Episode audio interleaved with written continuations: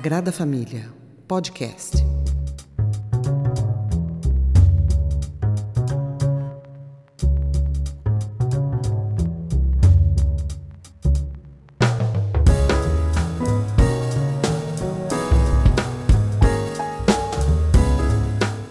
Olá, esse é mais um podcast do Coletivo Sagrada Família. Sejam bem-vindos, camaradas. Vamos hoje novamente nos reunir aqui, eu e o camarada Cristiano, para conversar sobre a conjuntura, a situação política do Brasil, falar um pouco de mundo também, todas as questões econômicas que vêm, de certa maneira, assustando a economia, principalmente as questões relacionadas aí a Evergrande, o risco de quebradeira geral lá no, no setor né, das construtoras chinesas e, é, ao mesmo tempo, né, talvez como agenda principal aqui da, da nossa conversa, falar da, dos últimos eventos do governo deste ser inominável que ocupa a presidência da República. Análise de conjuntura com os professores Cristiano José e Felipe Victor Lima. Então, desde já, fala aí, camarada Cristiano, como está? Salve, rapaziada. Salve, Felipe. Tudo certo? Beleza, vamos nessa. Vamos que vamos, né? Bom, bom Cris, é, acho que a grande questão que, que fica dos últimos, das últimas semanas, desde que a gente conversou e reverberávamos ah, os eventos do dia 7, né? Aquela, aquela manifestação, e curiosamente, quando o podcast saiu, né, foi justamente no dia em que ocorreu a fatídica contra-manifestação, né? De apoio à saída do Bolsonaro da presidência, uh, nós tínhamos a ideia clara né, de, um, de um golpe, de uma, de uma tentativa, né, um, um encaminhamento aí de um golpe por parte do, do Bolsonaro, ao menos na narrativa inicial, mas que depois se revelou, né, é, a gente não sabe se classifica como uma bravata ou mais ou menos uma tentativa de entender a temperatura né, da situação e se haveria ou não né, é, ocasião para um, um, ato de força, o que obviamente não se mostrou viável e o, o Bolsonaro é, recuou, ao menos naquela semana já mostrava, demonstrava um certo recuo. Mas de uns dias para cá tem se observado aí é, quase desaparecimento, né? Apesar da sua fala desastrosa lá na ONU, né, risível em certos aspectos, mas é, empalidece né, essa, essa figura no, nos últimos dias e trazendo aqui uma, uma conversa preliminar nossa, né, você falava de um de uma oposição aí de golpe contra golpe, né? Então, para a gente começar esse bate-papo, é, acho que a gente poderia apresentar essa essa ideia né, que a gente já debateu preliminarmente aos camaradas. É, pensando no golpe, evidentemente, a iniciativa do Bolsonaro, mas o que seria exatamente esse contragolpe? Né? A gente começar a se apresentar a ideia para eles e a gente conversar a respeito disso, e depois nós desenrolamos as outras questões. Acho que tem muito a se falar a respeito da própria CPI, das revelações o potencial que elas podem ter é, aí dentro desse cenário. Então, o que, que você tem a nos dizer aí a respeito dessa, dessa oposição?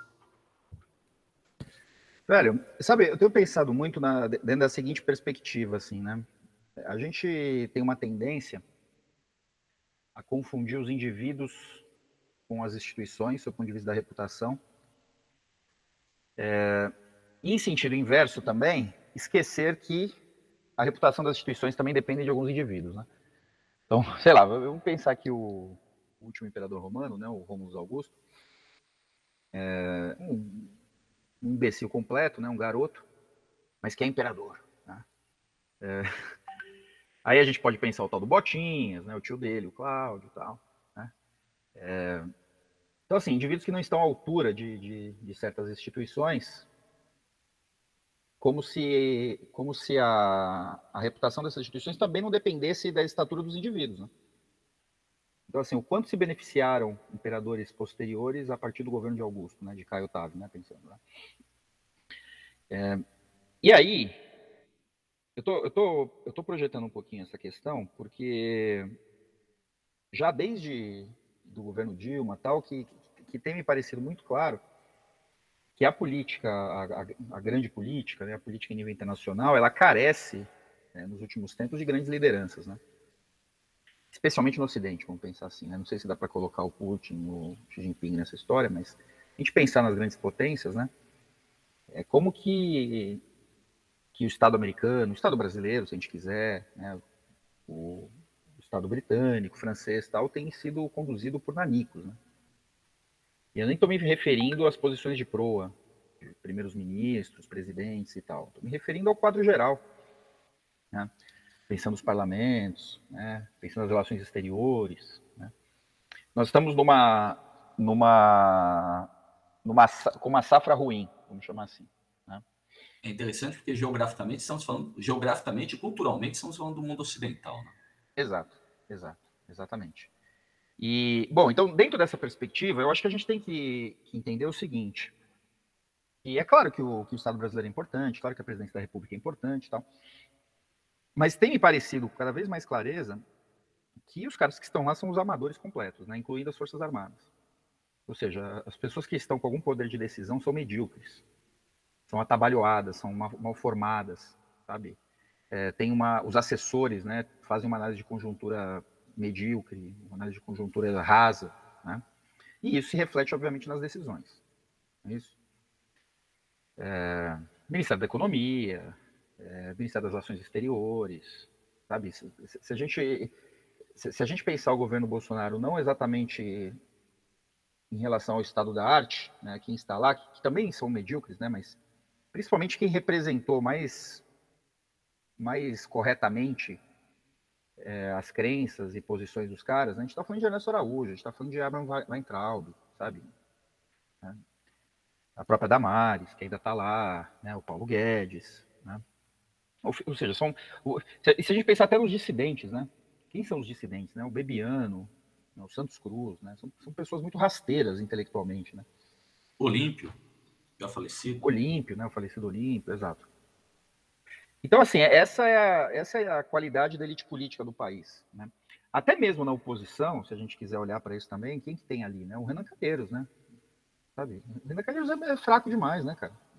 Ele é bem fraco. Só, é só assistir as inquirições dele da CPI, né? Ele entende as respostas que os caras dão. Sabe? É, é constrangedor, assim, né? Porque a gente tá até torcendo para ele apertar direito os caras, né? Mas você fala assim, meu Deus do céu, não dá para botar alguém um pouquinho melhor aí, né, para fazer essas perguntas e tal. Eu acho que essa é uma questão que a gente precisa olhar de saída. Né? Quem está dirigindo, quem está conduzindo as disputas políticas são pessoas extremamente desqualificadas. Onde tem gente um pouquinho melhor, eu acho que é no, no STF. Ali tem quadros um pouquinho melhor, mas, como o Eduardo Bolsonaro bem indicou, é, é um poder não armado. Né? É, aquela citação dele lá, de um cabo e um soldado tal, é, tem uma, uma verdade no sentido de que, olha, são caras que governam sem, sem poder de coerção. Ou seja, eles precisam, eles precisam de uma. Eles precisam sustentar o poder deles numa crença, no final das contas, né? num conceito, numa ideia de que ordem judicial se cumpre. Não é isso? Mas se quem tem as armas resolver não cumprir, esse poder se esvai. Né? Ele não está ancorado em nada mais. Né?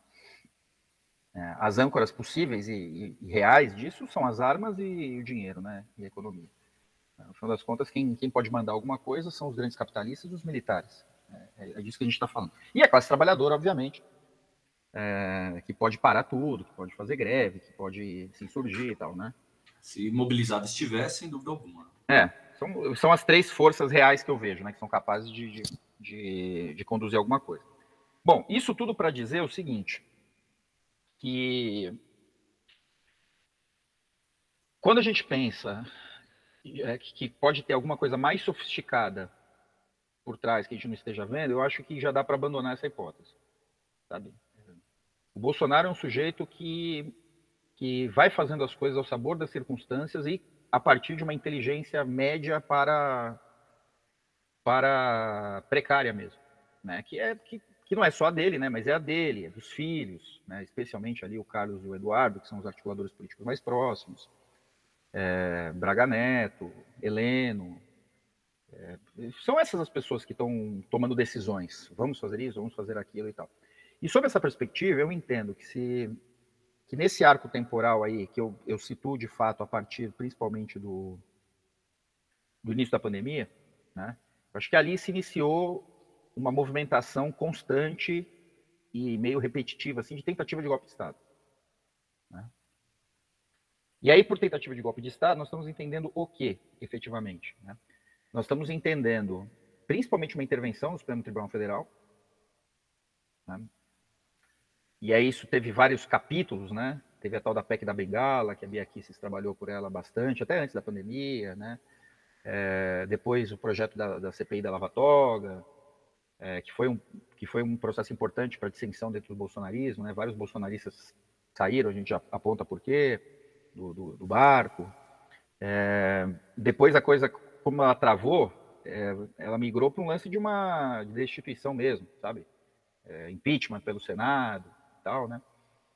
E a coisa sempre esbarra basicamente em dois pontos, né? É, um primeiro que a gente pode considerar um pouco mais estável e mais orgânico, que, que são os conchavos que ligam os três poderes, né, processos que estão parados, né, dossiês que, que, ficam guardados, né, de, de, parte a parte e tal, né.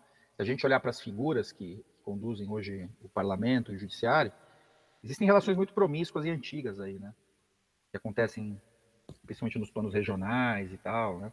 A relação que o Gilmar Mendes tem com, com políticos, com empresários é promíscua e tolerável, só que é uma relação que compromete muita gente tal, enfim comércio de sentenças, de favorecimentos, enfim, tem, tem, tem muita história que, que trava algum tipo de, de radicalização dessas relações. E o outro elemento, que eu acho que é o dispositivo mais direto, assim, né, que sempre é, está ali, né, é, são os telhados de vidro da família Bolsonaro. Que vai das rachadinhas, vai de tráfico de influências, é, até relações talvez mais escandalosas que, que tem a ver ali com o Rio das Pedras e tal, né tudo aquilo que a gente supõe.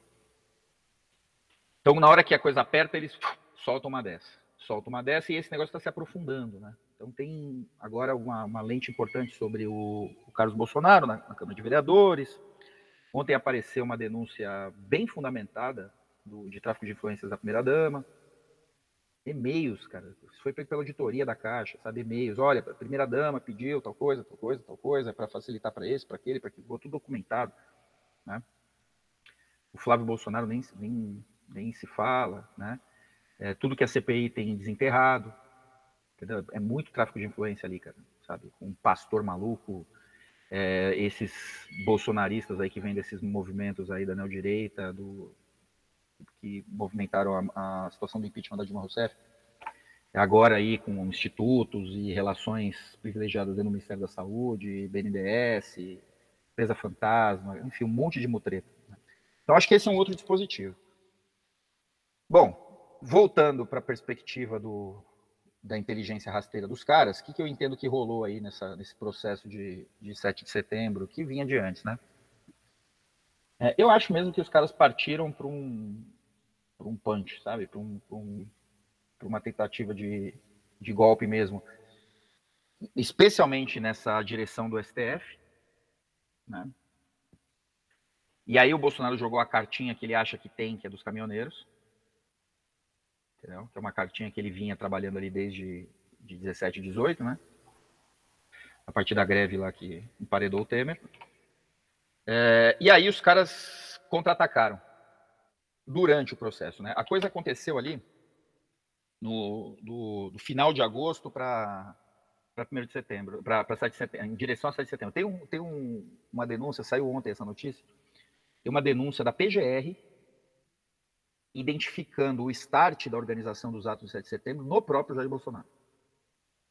Ele, né, tem mensagens dele, tal, tal, tal, ele startando as ordens, a movimentação da base e tal, lá do, é, ele, ele ordenando aquilo que nós vimos com, com detalhes e na sua versão correta nas falas do Sérgio Reis. É que ele era o script da coisa. Entendeu? Caminhoneiros, base militante, faz o ato, fica e empareda Senado para destituição. Eles até falam dos 11 ministros, né? Eles não perceberam que só tem 10 lá hoje.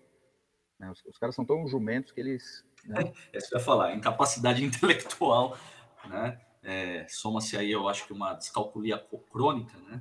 Pois é.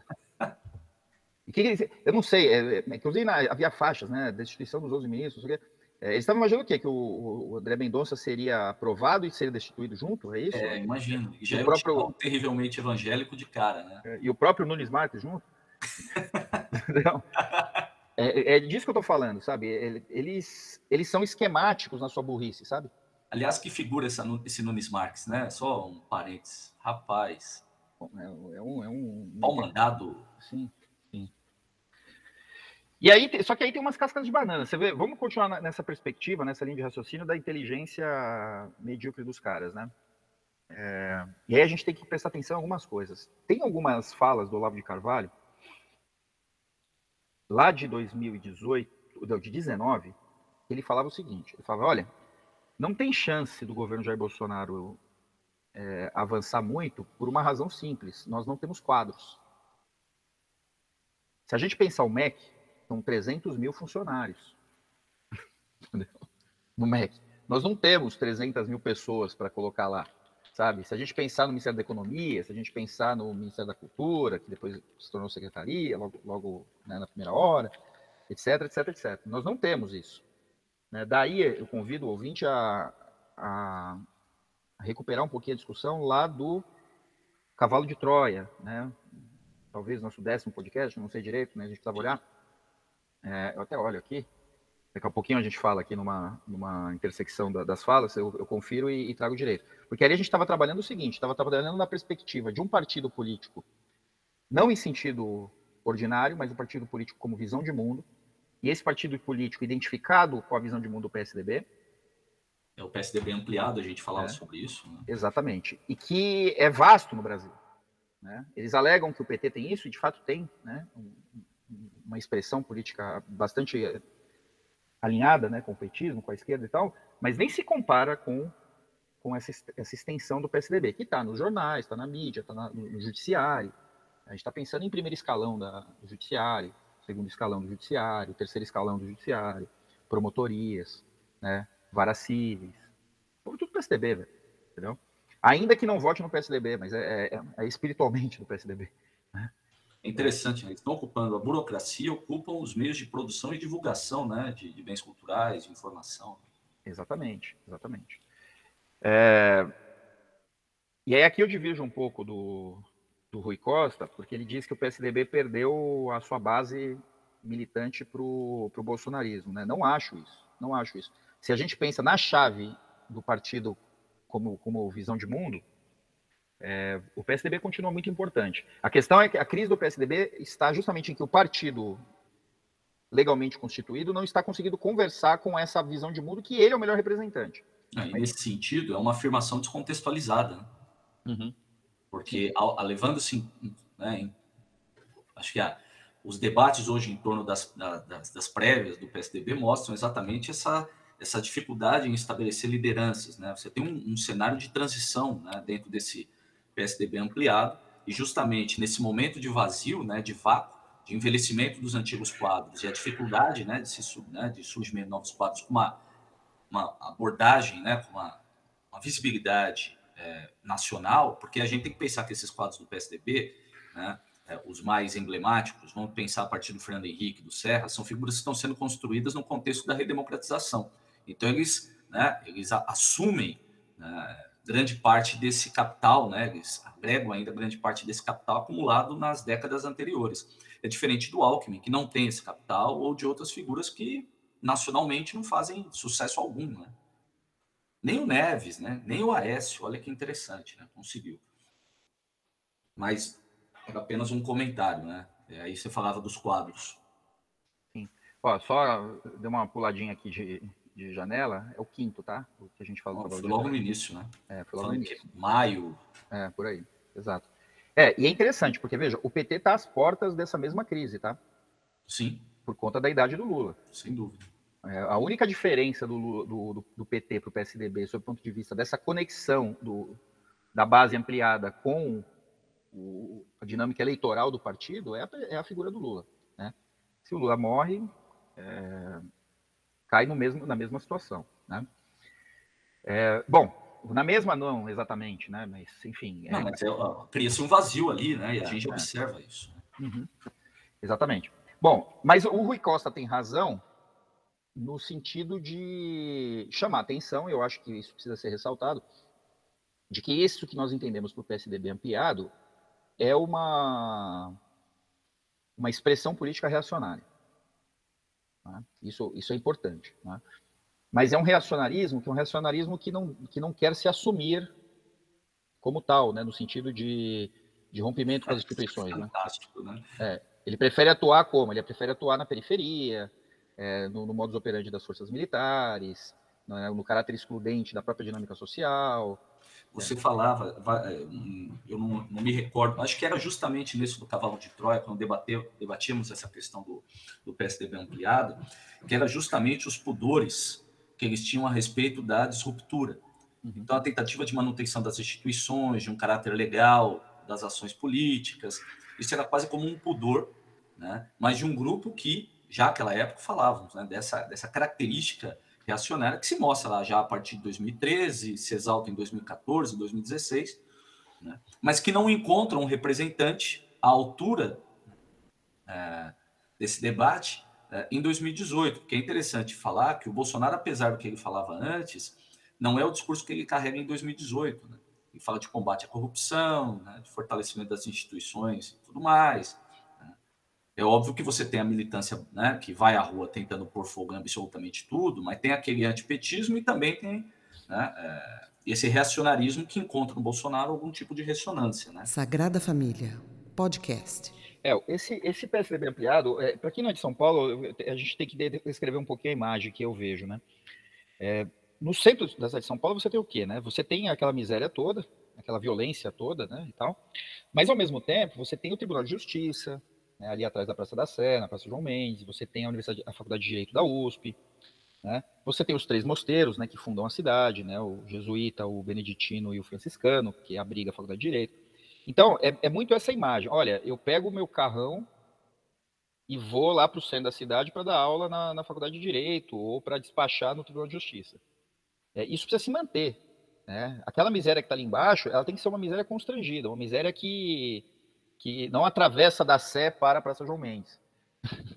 E lembremos do esforço de retirar essa miséria dali, né? Os famosos projetos Cidade Linda. Né? Sim, sim, sim, claro.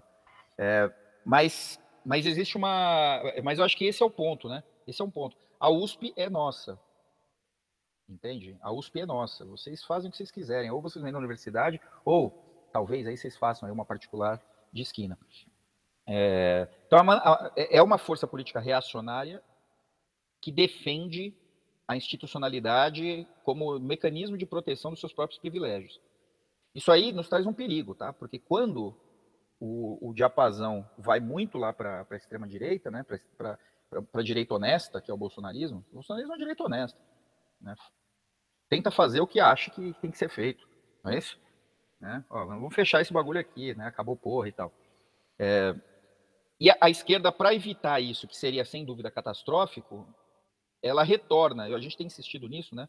como a coisa vai sendo levada para um ponto e que a, as nossas trincheiras vão sendo carregadas junto, é, as, as, nossas pautas de luta se tornam o quê? A defesa dessa institucionalidade PSDBista, que é por si mesma reacionária.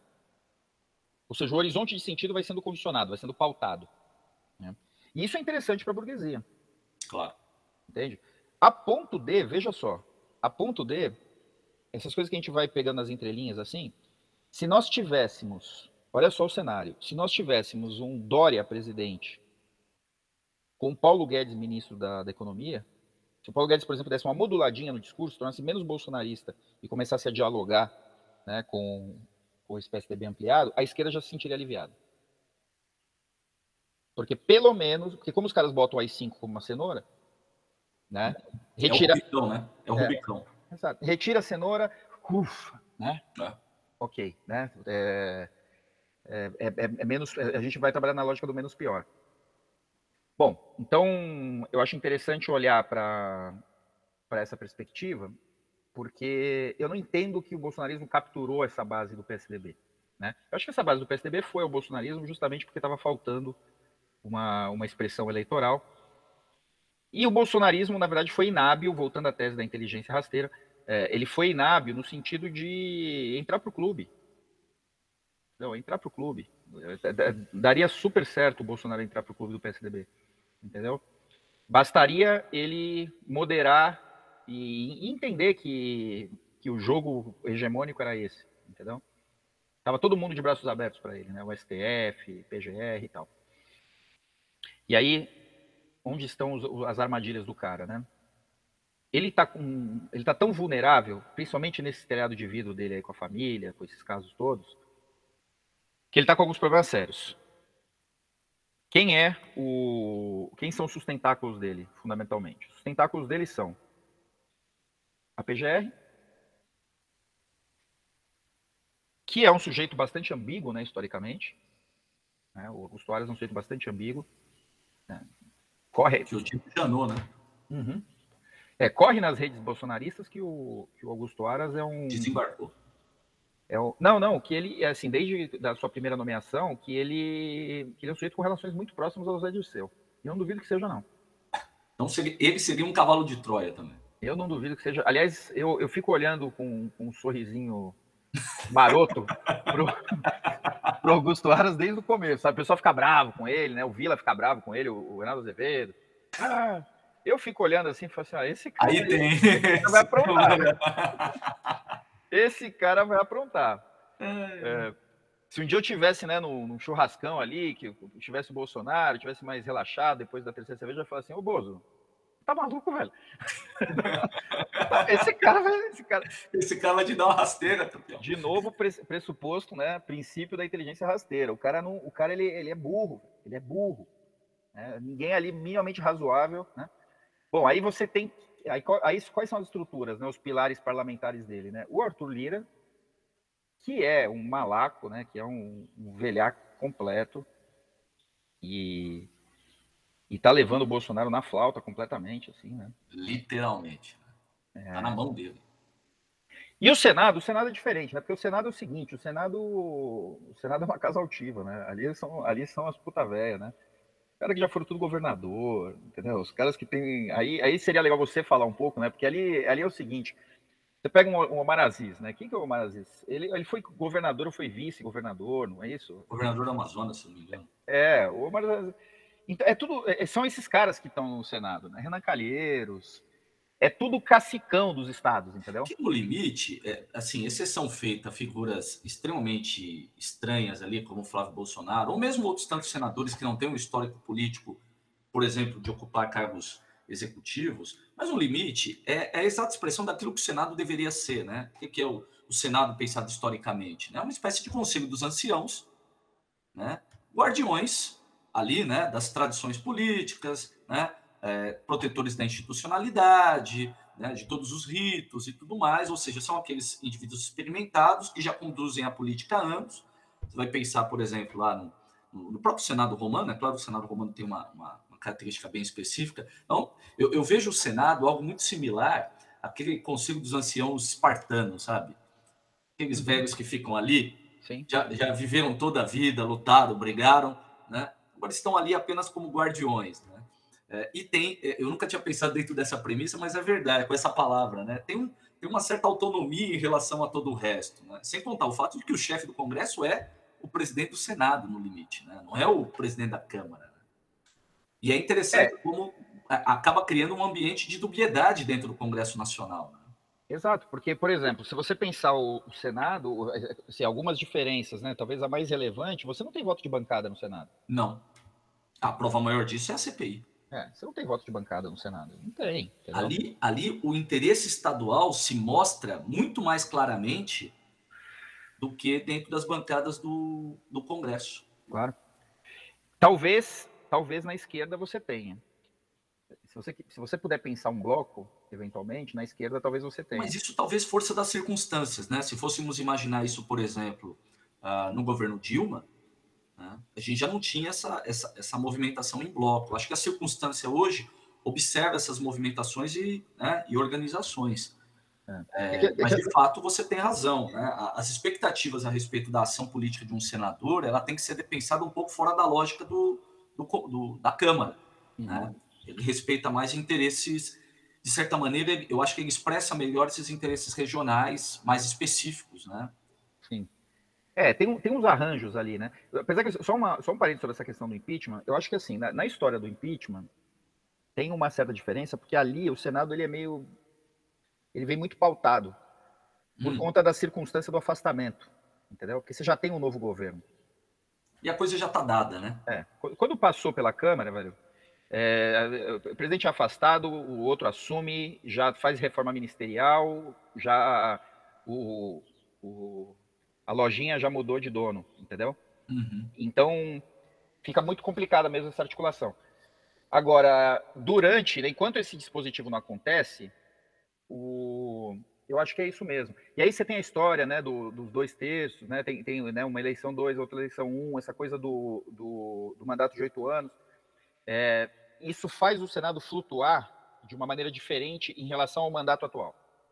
Né? Tem até uma discussão nessa direção, que eu até eu acho que a gente precisava olhar com calma sobre isso, eu não sei se seria melhor ou pior, mas de descasar a, a, eleição legislativa da, da majoritária, que é, o, que é o modelo americano, né?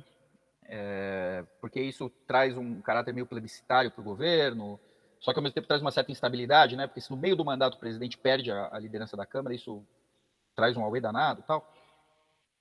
Mas enfim, é, mas é o seguinte, o, o Senado ele tem dinâmicas que são muito específicas, né? E aí, é, faz com que o Bolsonaro não consiga navegar ali. E na Câmara ele está nas mãos de um velhaco, cara, inacreditável, sabe? Ele está nas mãos de um velhaco inacreditável. E não tinha como ser diferente, né? Porque foi ele que cavou essa cova. Porque veja, se a gente olhar 2018, o que, que o Bolsonaro tinha ali? Ele tinha a maior bancada, é, pensando no partido dele, tá? Não a maior bancada absoluta, né? Uhum. Mas o PSL tinha 53 deputados, se não me engano, o PT tinha 51. É, tinha 51. E aí vinham, aí se ele pegasse no varejo ali a coisa, ele fazia isso virar cento e poucos fácil. Fácil. Entendeu? Ah, isso se mostrou na última votação, né? Exato. Ele tinha o DEM né, na, ali na mão, porque o DEM tinha feito um movimento que a gente não pode também esquecer. O DEM tinha feito um movimento de catar esses liberaizinhos reacionários do MBL tudo, sabe? É, uhum. Kim Kataguiri, é, ele fez um catado ali que era um catado pró-Bolsonaro, velho. Uhum. Facilmente pró-Bolsonaro, é obviamente pró-Bolsonaro. E o Bolsonaro queimou pontos com essa gente toda, cara.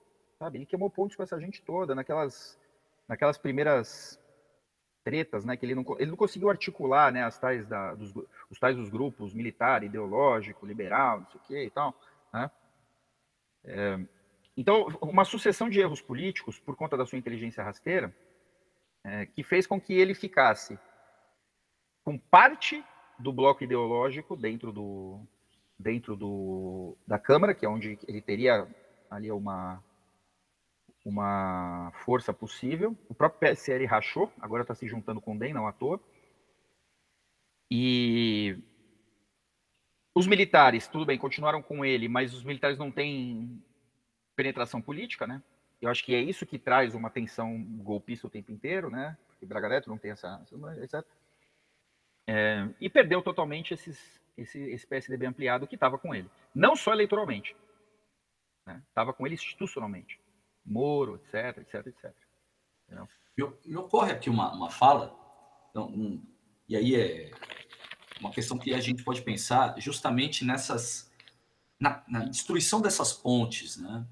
Quer dizer, de fato, o Bolsonaro surge como um queridinho dessas figuras, né, na medida que né, um, um Alckmin, um Meirelles, né, ou essa excentricidade chamada é, Amoedo né, é, se inviabilizam, ele se torna, dentro daquele discurso que envolve o antipetismo, mas também toda aquela retórica né, do, do anticorrupção e tudo mais, ele se torna, então, uma possibilidade viável. Né? Como a gente já observou aqui, né, se revela disfuncional, mas eu acho que tem um, um, um outro elemento aí, e aí tem um, eu trago novamente o tema do pudor, que é um, uma indisposição histórica desses grupos liberais e reacionários, aí pensando já desde a UDN, né, passando pelo PSD, depois se, se refaz ali na arena, né, depois se difunde né, em partidos como o PP, o PDS, mais tarde PFL, hoje DEM,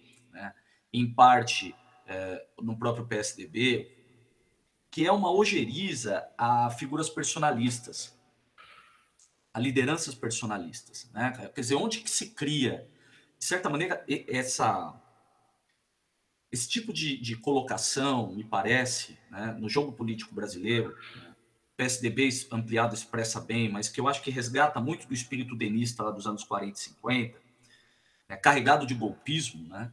É, ao mesmo tempo que fala sempre na mesma agenda da anticorrupção, da defesa das instituições, da legalidade, né?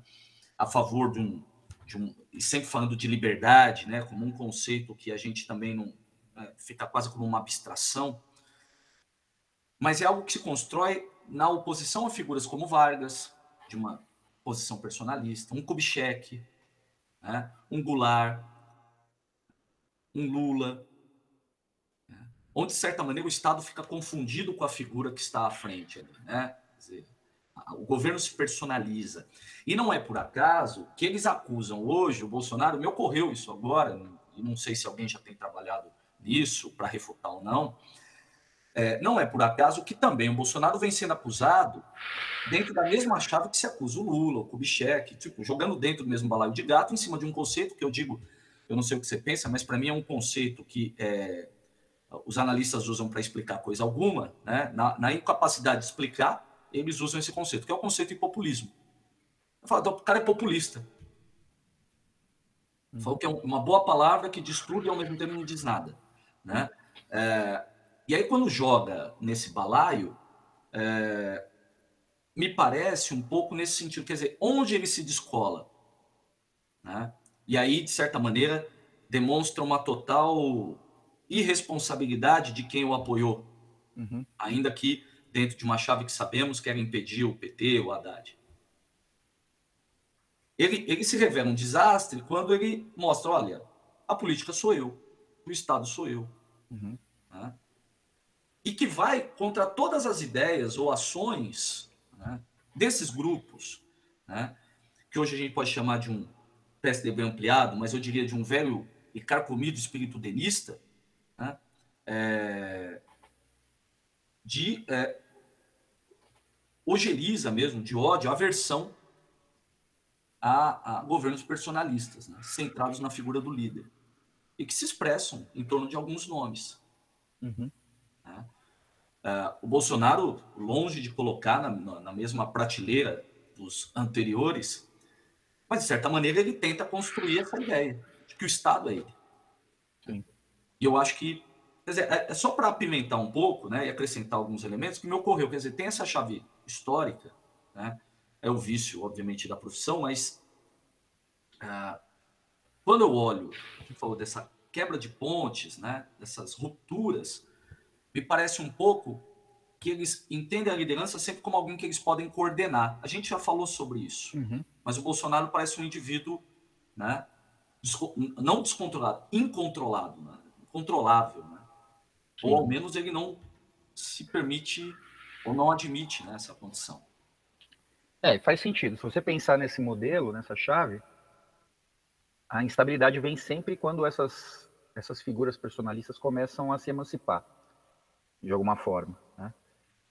Por um outro lado, é fato que isso é bem chavão, mas é verdadeiro, que a dinâmica eleitoral brasileira ela opera puxada por essas personalidades. Sem dúvida, sem dúvida. Então a gente, é, a gente vê aí uma dialética instável, uhum. porque qual que é, qual que é o, o, ponto de equilíbrio dessas relações? Né? O ponto de equilíbrio dessas relações, o Bolsonaro tinha condições de fazer isso e não fez, era o de garantir a estabilidade dessa, dessa estrutura que nós estamos chamando hoje de PSDB ampliado e tal, mas já teve várias expressões, é, de garantir o, o, funcionamento silencioso disso. Né? Então, assim, para ele, para que ele se tornasse uma figura eternizada na política brasileira, o que ele tinha que fazer? Logo depois da eleição, né? Ele tinha que trazer o Henrique Meirelles para dentro do governo. Podia ser junto com o Guedes. Mas ele, ele preferiu trazer o, o Wizard, o maluco lá. Né? Então, Ele teria que, por exemplo, viabilizar um bom projeto político para o Mandetta. Entendeu? Uma, uma. Talvez criar ali uma. estruturar um curral eleitoral importante para o Mandetta ali em Goiás, para ser governador, para ser senador, entendeu?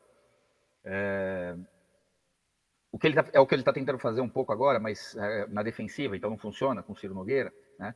Ele tinha que cacifar os, os caciques, né? Ele tinha que, que fortalecer esses caras. E esses caras iriam fazer esse comércio com ele. Olha, você fica aí, entendeu?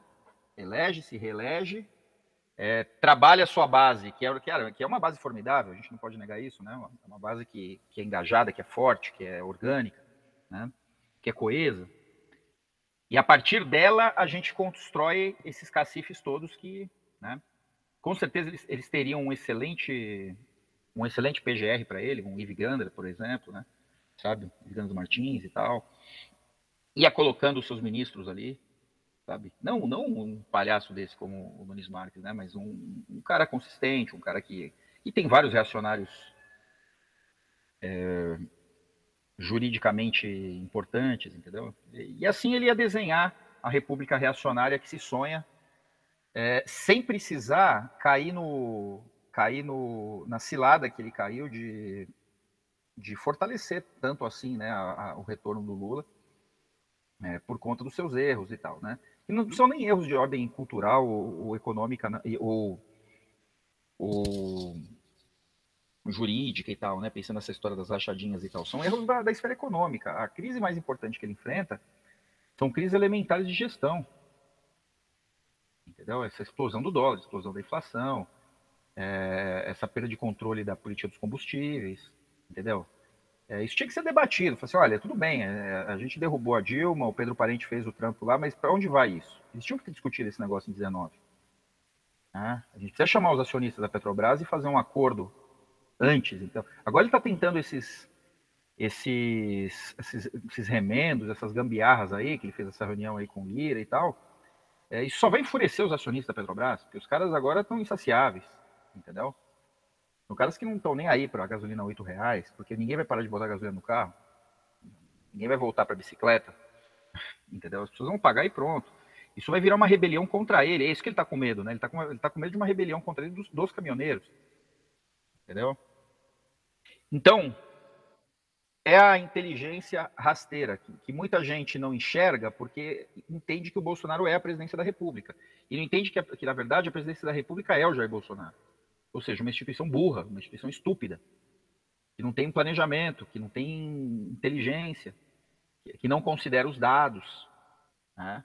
é, que fechou o INPE lá, né, o Instituto de Pesquisas é, de acompanhamento, de monitoramento das, das, dinâmicas meteorológicas e de desmatamento. Esse é, o, esse é o Estado brasileiro hoje. Né? Um Estado que, ao invés de se apropriar do acúmulo e das estruturas técnicas para conseguir tomar decisões, ainda que seja em favor do, desse reacionarismo maluco, é, resolveu abandonar isso também, achando que o COF, né, o curso do Olavo de Carvalho, ia conseguir governar. Bolsonaro apostou como principal figura de inteligência do Estado brasileiro o Arthur Weintraub, né, que é um lunático, né, que, é um, que é um pedante, sabe? É um cara que, que é um sujeito raso intelectualmente, né? É, lunático já diz tudo. É. E aí, isso bateu nesses resultados. 600 mil mortos na pandemia, é, inflação passando de dois dígitos, gasolina explodindo para isso é falta de leitura de cenário, sabe? Ó, isso vai dar em tal coisa, vai dar em tal coisa. Entendeu? E tem um detalhe importante: o Brasil está cheio de figuras competentes e totalmente à disposição do suborno. O Brasil está cheio disso. Entendeu? É muito. E aí aquela tese do Olavo de Carvalho é uma falácia completa, né?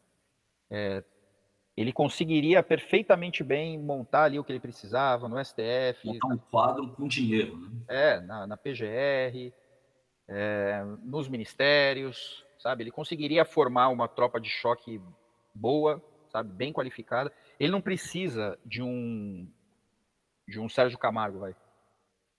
Entendeu? Ele não precisa disso. Né? Ele, ele poderia colocar um cara bom ali para conseguir demolir sem que as pessoas percebessem, entendeu? Quer dizer, no limite que você está dizendo é que existe uma falta de quadros orgânicos capacitados, mas existe um, um, um, um cenário de quadros é, mercenários, dispostos uhum. a absolutamente qualquer coisa. Claro, Quer dizer, você ficar tão somente na militância, você coloca um, dois alucinados, né, como o Camargo, o Frias, né, no campo da cultura da Fundação Palmares, é isso, né, são alucinados, e esquece que existem pessoas gabaritadas até, bem formadas, né, mas dispostas a vender a sua inteligência, a sua competência por absolutamente qualquer preço. Né? Uhum, sim. Sim. É, isso apareceu aqui a colar, né? Por exemplo, eu nem sei se é esse o caso, assim, né? Não, não investiguei a biografia da mulher, né? Mas é, pode, é, é, só, só como uma, um exemplo, né? Aquela, aquela médica que foi cogitada para assumir o Ministério da Saúde antes do Queiroga, Anise Yamaguchi. Não, não, não, não, não. não. Ah, sei, aqui desistiu. Ludmilla, não sei das coisas. Sei, sei, sei. É, você vê, é uma figura que estava alinhada, não politicamente, eu estou dizendo, é, tratou a Dilma e tal, tinha lá uma certa simpatia. Uma médica importante que está aí. Quando ele chamou, ela correu para Brasília. Entendeu? E aí a gente volta para uma outra, é, é, para a mesma tese, né? A instituição ela funciona por si mesma pode ter o bobo da corte ali, você pode ter o velho da van como presidente da República vestido de verde e amarelo. É a presidência da República chamando, cara, é uma instituição forte demais. Sabe? E isso funcionaria para jornalistas, isso funcionaria para professores acadêmicos, isso funcionaria, sabe? Professores acadêmicos que não gostariam do, que não gostavam do Bolsonaro poderiam começar a gostar, por que não? É, pô, ele me chamou para tomar um café aqui, entendeu? É. Como eles costumam dizer quando eles aceitam, estou aqui para ajudar, né? É, estou é, aqui pelo país. Isso. É o que o Lula fez, o Lula fez isso. O Lula tinha uma rejeição, cara, é, da, das piores, assim, preconceituosa mesmo, essa coisa nojenta tal. Quando ele assumiu, ele ficou bonito, é. ficou cheiroso. Vem cá, Meirelles. Ficou razoável. É, exatamente. Entendeu? Amigo de amor, né? Pô, ele ficou amigo do, do Debrecht, do, do, do Bunlai, ficou amigo de uns caras, né, uns caras chiques, né?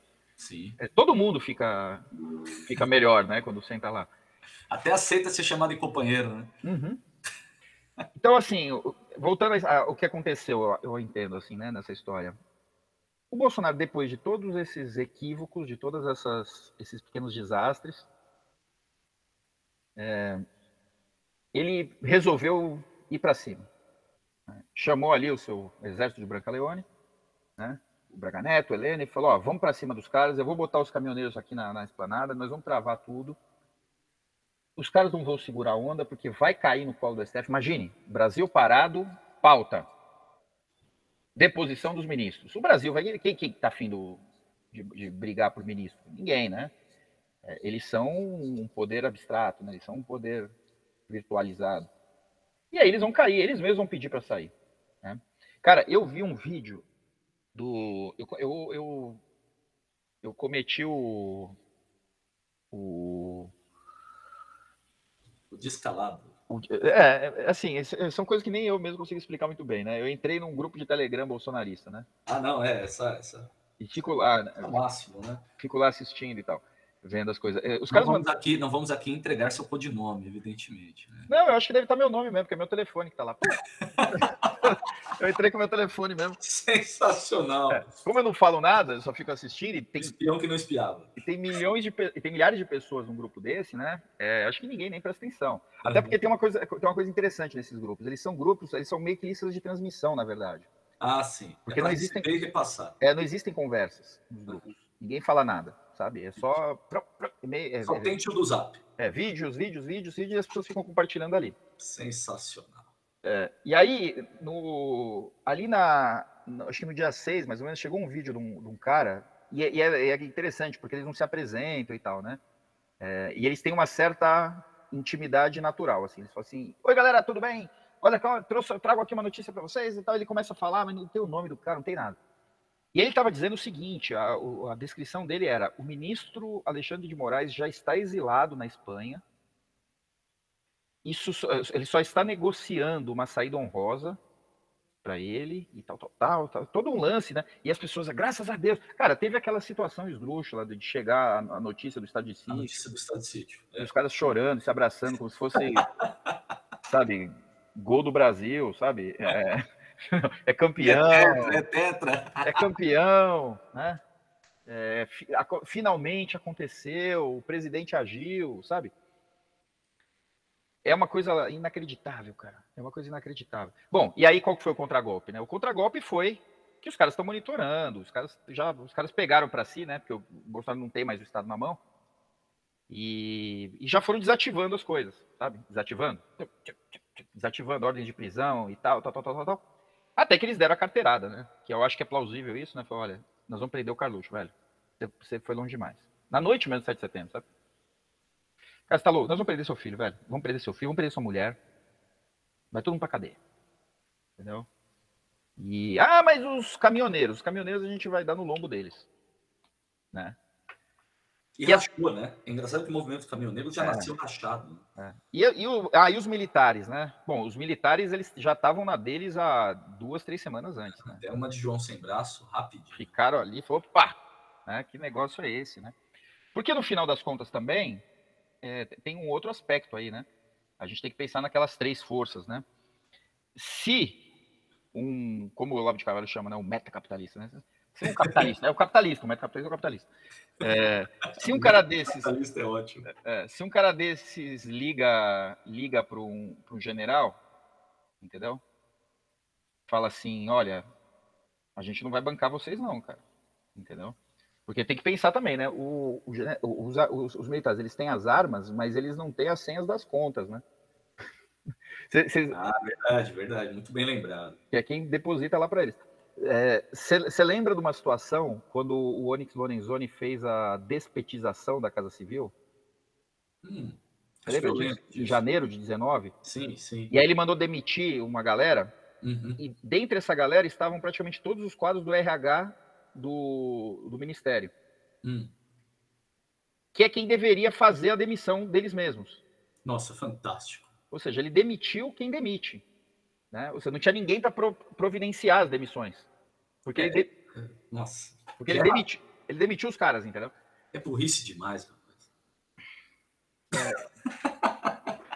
Então veio, veio o contragolpe. Bom, o que, que, deve acontecer agora, né? Bom, não sei, nem importa, né? Mas eu, eu entendo assim, para a gente conseguir projetar um pouco o cenário, eu chamaria atenção para duas coisas. Eu acho que existe como plano A, é, e aí eu acho que nem é plano A e B, eu acho que é plano A e a linha, tá? É, mas assim, plano A, terceira via, claro, entendeu? Dória, tal, o Moro tá voltando aí para conversar, tem essa história toda. E, e aí eu chamaria atenção, o Delfim Neto deu uma entrevista essa semana no UOL, Sim. Não sei se você assistiu essa entrevista. Eu vi uma parte, não, não vi inteira, não. É, tem uma, tem uma cena ali, assim, a Fabiola Cidral, ela sempre tem uma, um, um, um driblezinho dela, né? Um, uhum. um, um dois ali que ela faz no meio da zaga, é, é, o seguinte, quando ela joga, ah, o que você acha do governo tal, do fulano de tal e tal, e depois ela tenta coletar o voto do cara, né? E ninguém responde, obviamente. Claro. Então, ela fez isso com Mandetta, fez isso com um monte de gente. É, quando ela falou para o Delfim, mas você, você, vai votar em quem? Ele falou, no Lula. Vou, vou, votar no Lula. Ele já vem trazendo isso daí já faz uns anos, né? Ele, é. ele, ele, ele é um admirador da política lá, né? Política econômica. Cara, mas... impeachment, lembramos disso. Né? Cara, mas o Lula, velho, é, o Delfim é o cara da ditadura. É, não, sim. Ou seja, tem cara mais. E é um, e é um, governa, um, um governista, né? Ele tá com todo mundo. É, poxa, o Bolsonaro perdeu o Delfim Neto, cara. Quando, ele, quando você olha e vê que o Bolsonaro perdeu o Delfim Neto, que é o cara mais fácil de você trazer para dentro da estrutura, da estrutura de poder, uhum. né, o cara que nunca vai no, no, no, nos, dois, nos dois pássaros voando, entendeu? Nunca vai nisso. Eu acho que já fica, já fica evidente que é, é a opção a linha, entendeu? É a opção a linha. E eu acho que a coisa vai andar ali é, dentro dos diálogos com o Centrão mesmo. Eu acho que é por isso que a gente vai precisar fazer uma conversa, uma outra conversa sobre o Centrão. É... Lembrando do jantar do Lula com o PMDB essa semana, né? Sim, sim. Eu acho que a gente vai precisar fazer uma conversa importante aí sobre essa questão do Centrão e revisitar a tese do fim da nova República. Né? É, não sei se aquela eu, tese. Você sabe que eu tenho sérias restrições a respeito dessa, dessa tese, né? Eu acho que essa coisa de decretar fim das coisas é um, bem complicado. É, até porque é interessante, né? Só para um pequeno parênteses, né? Essa questão da, do revisitar a tese da, do fim da nova república, me parece quando eu, eu, retomo aqui a ideia de que existe um, um DN, uma UDN carcomida, né? um udenismo carcomido, sinal de que as coisas elas não necessariamente encontram o seu fim. Né? Ao contrário, me parece que elas se ressignificam se elas se rearticulam. Né? É, eu gosto muito, quando vou pensar a política atual, de olhar a Primeira República, por incrível que pareça. Você falou de USP, eu lembro da oligarquia paulista. Né? imediatamente, né? Para quem esse centro foi criado, foi reformado, né? Se não para essa elite branca aristocrática. Né? E aí é interessante pensar na palavra aristocracia, né? Quando a gente pensa em política brasileira, porque ela escapa imediatamente da ideia de democracia, que sai de república, né? É, então eu tenho algumas dificuldades com essa ideia de fim da, da, da nova república. Né? Talvez até diria se houve em algum momento uma nova, né? Se ainda não estamos presos na velha. Mas eu acho que é um, é um debate e sei que tem, tem muita gente aí trabalhando dentro dessa chave. Sim, sim. É, e aí eu acho que o que falta desativar é o fator Bolsonaro. Né? Eu acho que é, é a pendência que resta. É preciso desativar o fator Bolsonaro. É, como diz o, o, quem comentou foi o Reinaldo, né? Temos que desbolsonarizar, né, o Brasil, né? Alguma coisa assim. Reinaldo Azevedo, acho que trouxe esse texto no né? É, não, não, vi, não li, não. Se era dele, mas eu vi um, a chamada, eu acho que é dele mesmo. É. A respeito das movimentações de hoje, né? Estamos gravando aqui no sábado, dia 2. Uhum. Mas tem manifestação ali na Paulista. Exato, exato. Eu acho que o arranjo que eles estão tentando fazer agora é, é esse, né? Como que desativa o Bolsonaro? Sagrada Família. Está na mesa aí um podcast. acordo, sabe? de uma anistia aí para os crimes da família é, e uma saída francesa, né? Talvez via justificativa médica, uma coisa assim, é, é evitar o o, o, o, o, evento Trump, né, aqui, né? É, uhum. As coisas do cara ir para a reeleição e brigar e perder e tentar e, e rachar e continuar, né? Que é a vontade dele. Uhum. Eu acho que ele vai, ele vai tentar jogar para esse lugar, mas é mais seguro para a institucionalidade desativar isso antes de, de outubro de 22. Né? Estamos aí há quase, quase um ano né, da eleição, é, praticamente. Praticamente, é.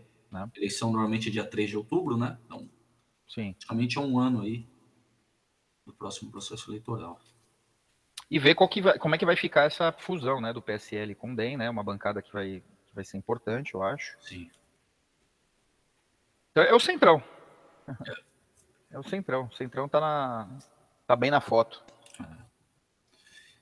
E, bom, acho que a, a esperar os próximos episódios, né?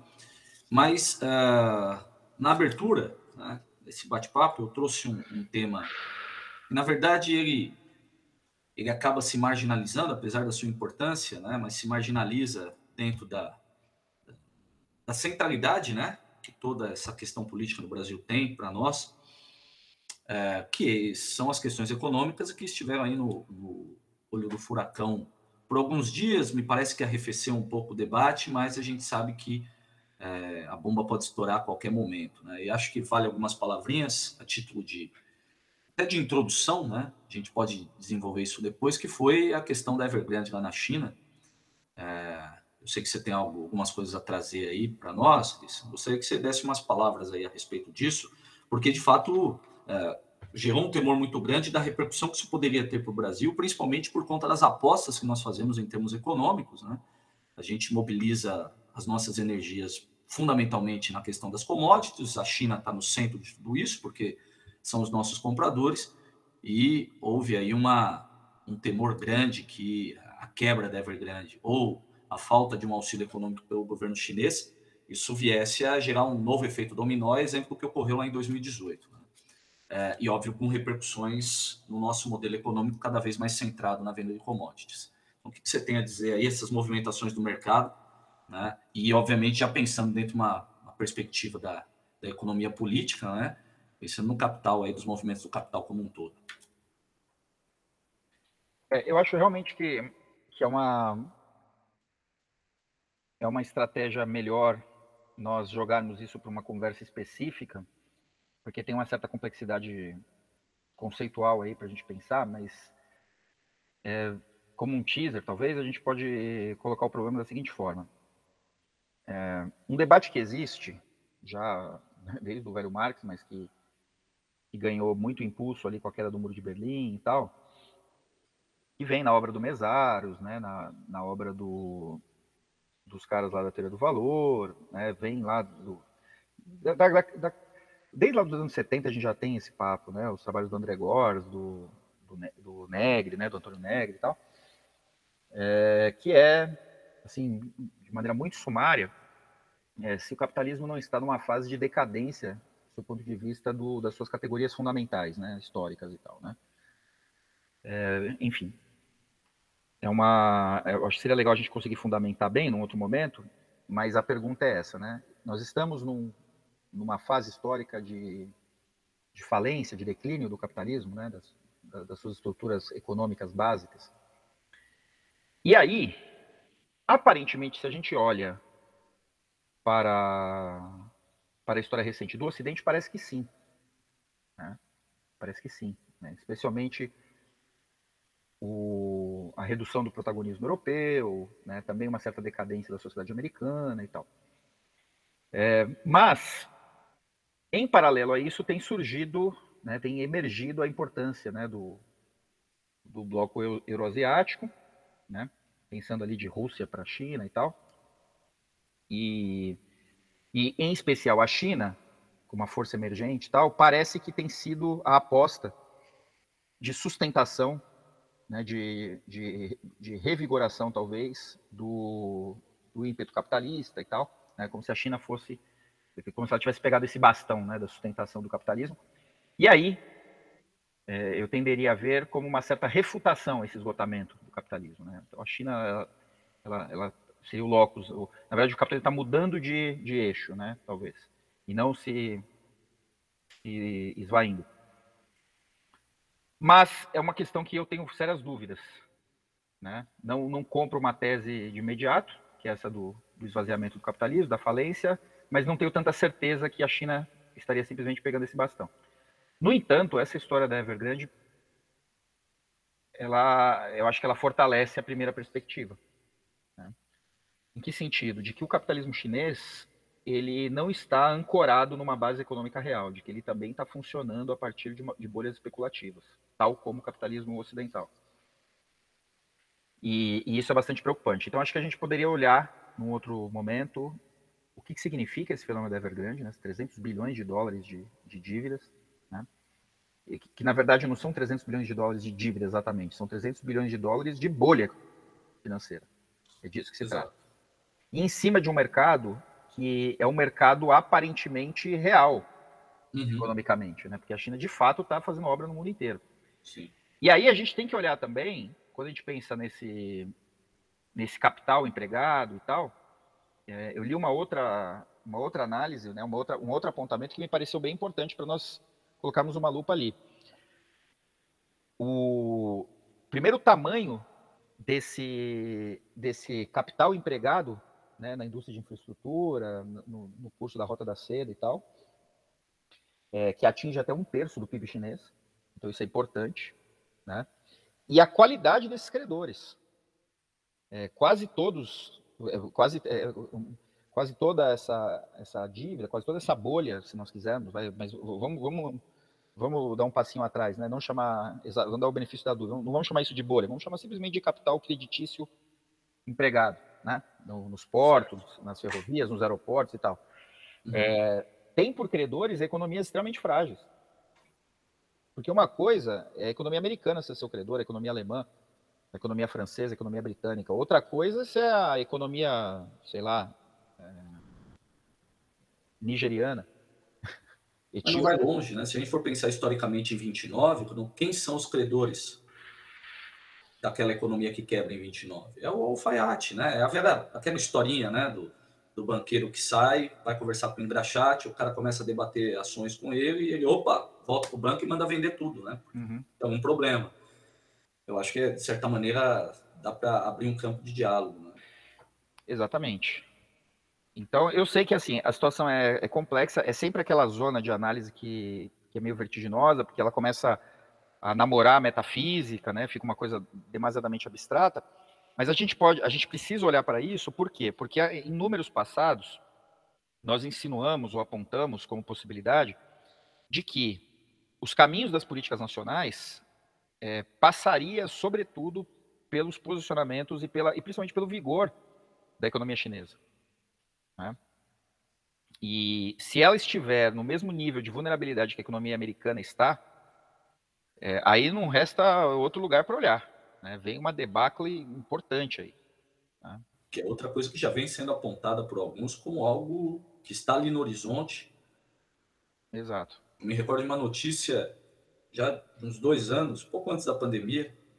Acho que na ocasião eu cheguei a comentar com você, Cris, uh, na CBN. Eu não me recordo, aquelas jornais das seis da tarde, né? Em que saía a notícia é, que o, o mundo vivia recordes de de uh, não é rentabilidade, seria de, de capital mesmo, né? Um recorde de recordes de capital. E, e aí eu, eu, fiquei pensando exatamente nisso, né? Essa é a grande questão. Esse, esse, capital está ancorado no quê, exatamente? Muito provavelmente, né? a gente sabe bem, mas é como você falou, é, até que se tenha uma análise mais é, efetiva, a gente sempre dá o passo atrás, né, para agir com segurança, mas evidentemente sabemos que isso é tudo especulativo. E quando a gente vê, né, é, esse, essa explosão de solvência, né, de capital aí disponível, a, chance disso quebrar é, é real, né? É tudo uma questão de tempo, né? E onde vai explodir, né? É, porque assim, o, a gente pode revisitar algumas reflexões. Se não me engano, no primeiro ou no segundo podcast da Sagrada Família, a gente conversou com o professor Atanásio Micônios, que tem, tem no seu trabalho um olhar atento né, para essas variáveis econômicas e tal, e ali nós tínhamos alguns números bem assustadores. Né? Eu acho que o primeiro deles é sobre a dívida americana, que ultrapassa o próprio PIB. Né? É, outro, mas que eu acho mais grave ainda, porque assim, se, se a gente está falando de dívida, dívidas são roladas, entendeu? Então, especialmente na, na na perspectiva dos Estados nacionais, a gente está falando de, de, dívidas que vão se refinanciando e tal. Tudo bem, eu sei que isso é, é, é uma bola de neve, tal, nesse sentido é meio parecido com, a, com, a, com o endividamento doméstico, mas é, há sempre a possibilidade de vir um programa econômico, um plano, e, e atualizar em termos razoáveis isso. Ok, tudo bem. Mas eu acho que o dado mais alarmante ali, eu não sei, eu não lembro exatamente o número, mas se não me engano, era alguma coisa em torno de 100 trilhões de dólares. Eu tenho, eu tenho os números. A dívida dos estados. O PIB mundial é de 83 trilhões, com uma dívida de 252 trilhões. Sim, sim. É, mas eu nem estou falando exatamente das dívidas aqui, que esse número é pior ainda, né? É. É, mas eu estou me referindo ao capital que não encontra, não encontra lugar para ser empregado seja, eu acho que era um número de 100 trilhões de um capital que está tá circulando por aí, que tem liquidez absoluta, uhum. e que não encontra circunstâncias de aplicação. Né? Olha, faz uma rodovia aqui, faz um metrô ali, faz um, um buraco em algum lugar, entendeu? É, uhum. é, é, um capital que fica circulando. E, e assim, não é nem mais um capital. E aí tem a discussão né, se é um capital que deriva de uma base econômica real, com certeza não é. É, mas é que é um capital que, quando não encontra lugar para se alocar, é, ele tende a, a, a, gerar essas bolhas localizadas. Né? Então, ele vai para onde? Ele vai para recompra de títulos financeiros. Uhum. Né? Ele vai para recompra de títulos, vai compra de títulos, recompra de títulos, recompra de títulos, em cima de expectativas, muitas vezes fundamentadas em especulações. Olha, os chineses vão vir para cá. Nós estamos falando do deserto, não sei das quantas, entendeu? Uhum. É, e aí, pum, vai, parte desse capital vai para lá, porque ele, ele não tem lugar nenhum e ele precisa ir para algum lugar. Né? E aí ele vai e já recompra títulos podres que vão se mostrar falidos em 5 anos, 10 anos, talvez menos, talvez mais. E aí vem essas debacles todas, né? Que aí toda essa cadeia, porque é o título do título, do título, do título, do título, do título. Tudo isso sustentado em cima de ondas especulativas que são geradas e sustentadas e, e, e descritas por garotos que estão Sim. nessas agências financeiras, né? Esses analistas financeiros são garotos, cara. Caras que não conhecem absolutamente nada de economia política, né? Caras que estão seguindo tendências de aplicativos, entende? É, então, assim, a, a, a, o resumo da ópera, né, para ficar o convite aí para a gente estruturar uma conversa mais bem fundamentada, é se a economia chinesa tiver na mesma vibe, é, o, o, que vem aí é um. É um. Tô, tô uma vizinha aqui gritando aqui, não sei se vocês estão escutando, então peço desculpas. É, se, for, se for isso mesmo, né, se a economia chinesa tiver flutuando é, em cima de abstrações tão perigosas, é uma debacle bem pior que a de 2008. É bem pior mesmo. Sem dúvida. Porque o, os economistas têm falado isso. Ah, um soluço na economia chinesa arrebenta o Brasil. Né? É, vamos olhar para isso, né? A gente está falando o quê? Os nossos pibinhos, né? De 1%, e da ah, a catástrofe da economia brasileira, que seria de 9%, 10%, foi só de 5%, menos 5%, né? É, quem sustentou foi a economia chinesa e o agronegócio. Você imagina isso. Se, se, a economia chinesa tem uma retração importante, imagina se ela entra em recessão. Né? Aqui bate menos 15, aqui bate menos 20. É, tragédia, né? É choro e ranger de dentes. Tem... Sagrada Família, podcast. Então fica esse convite aí pra gente. Esse negócio da Evergrande precisa ser observado com atenção. Isso é muito mais importante que se Bolsonaro dá golpe ou se não dá golpe. Exatamente. Porque essa repercussão é para além dele, né? É, é, exatamente. Mas ok, Cris. Vamos aguardar também as, as próximas movimentações do capital né? e teremos certamente mais fundamento para debater isso no momento futuro, né? que seja breve. Vamos dedicar sem dúvida alguma um podcast para esse tema. E já agradecendo aí mais uma vez o bate-papo, agradecer também aos nossos camaradas ouvintes, né? os que sempre estão aí né? nos ouvindo, os novos também, e já convidamos né? é, para ouvir os podcasts anteriores, as entrevistas e também as análises que a gente é, promoveu ao longo desse último ano e meio, já quase, né? Estamos aí trabalhando e, e vamos sem dúvida manter essa toada para não apenas entender né, as movimentações políticas, sociais, econômicas aqui no Brasil, mas também do capital né, e as suas repercussões aqui no nosso país, para a nossa vida, né, para a sociedade como um todo. Então, grande abraço aí, Cris, valeu. Valeu, Felipe. Valeu, camaradas. Tamo junto. Um abraço. E nos vemos na próxima, camaradas. Até lá.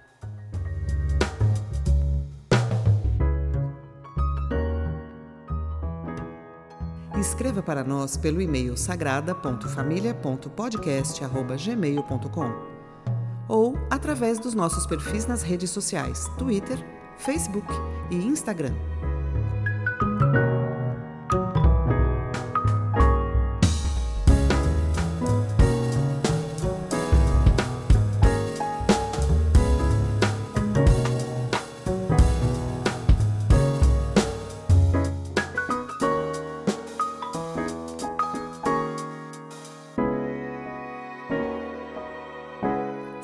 Família, podcast.